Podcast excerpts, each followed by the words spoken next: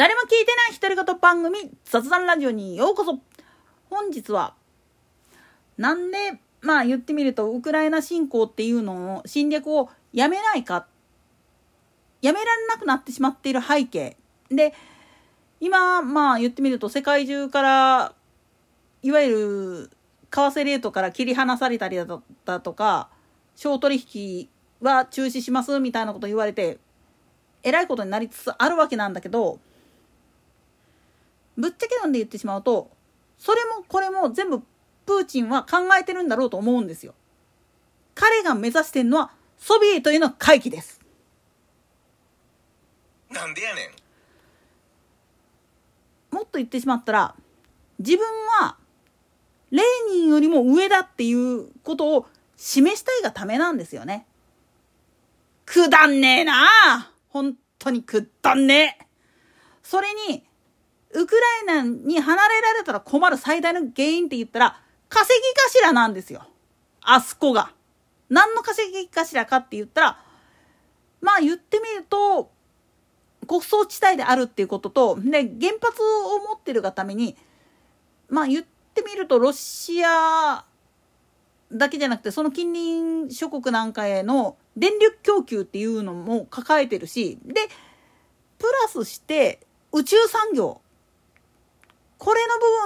科学者技術者がこぞってウクライナに行っちゃってるっていう現実があるんですよね。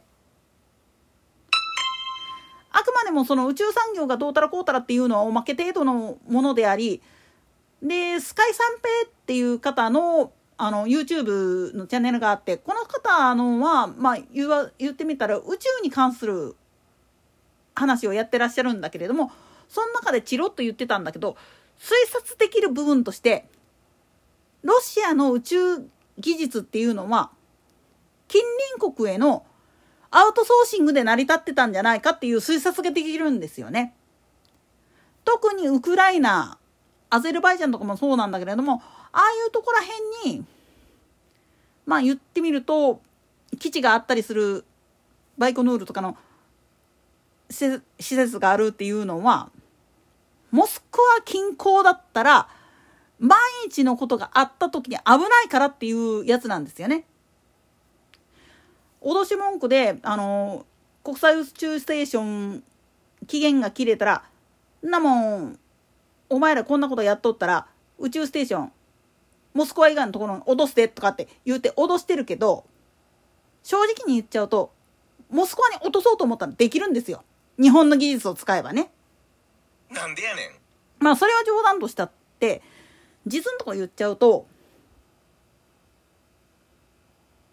モスクワを守るためにモスクワを豊かにするために他のやつを犠牲にしてる部分っていうのがすげえあるわけなんです。で特にシベリアよりも東側まあ言ってみると日本に近いところらへんっていうのは正直言ってしまうと本土の連中何しとんねんっていう部分があるんじゃないかなっていうふうに推察できるんですよね。だって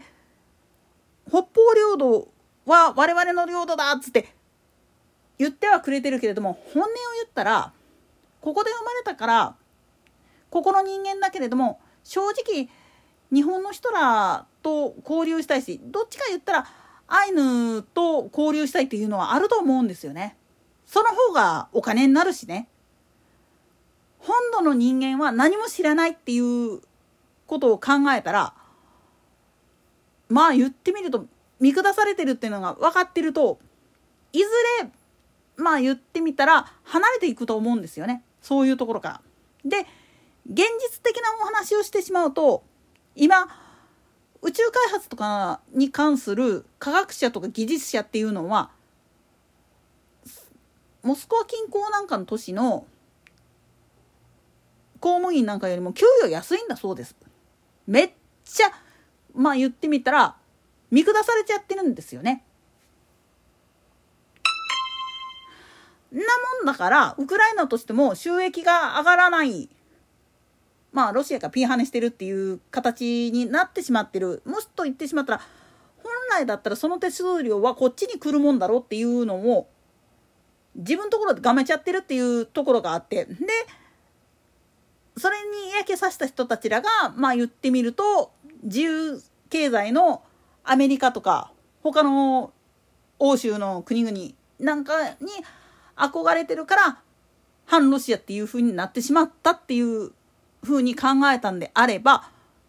当然ですよねっていう話なんですよ。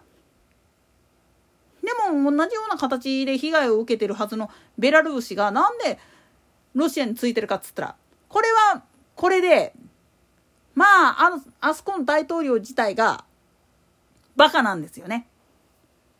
なんでやねん虎視眈々と狙ってるんですよ。ソビエト回帰したロシア連邦新生ソビエトが出来上がった時にいつでもプーチンの首をかって自分がそこに座るんだっていうそういうふうな悪どいことを考えてる可能性っていうのもなきにしもあらずなんです。友好国って言っておきながら本当の友好なんていうのは絶対ないと思うんですよねああいう国って。だからこそ本当の本気で自由を求めるために何をやるんだって言ったらそらそうなるよなっていう話なんですよ。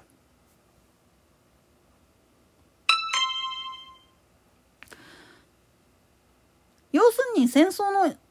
一番の原因くだんない話なんですよ。自分のたもとから別れたら困るような人たちに対して冷遇しすぎたことのツケであるっていうふうに認識しないといけないのにもかかわらずそれができていない。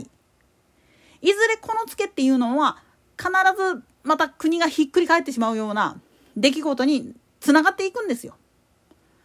経済制裁以外の形でもね。もっと言ってしまったら本当にこのもう蛮行を止めようと思った時に周辺で一番まあ言ってみれば気を許せる相手がいないっていうのが全てだと思うんですよね。仲間だからこそその顔面を思いっきり殴ってええ加減せえって止められる人がいない。どんな組織でもそうだけれどもストッパー役がいないっていう状態っていうのは最終的にはもう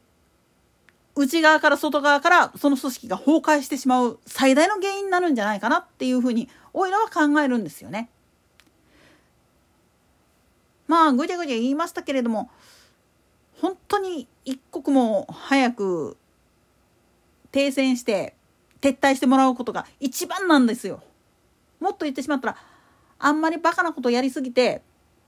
やけになって核ボタンを押すと思うんですよねあのおっさん。自分が強いから。でもそれは一番弱虫な人間臆病者がやってしまうもっと言ったら人間不信に陥ってしまって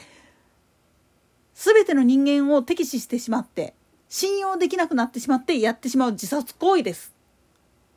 でも一人で死ぬの嫌だからっつって巻き添えを欲しがってる。どっかのね、ビルで放火殺人やらかしたドアホと一緒ですわやってることが。といったところで今回はここまで。それでは次回の更新までごきげんよう。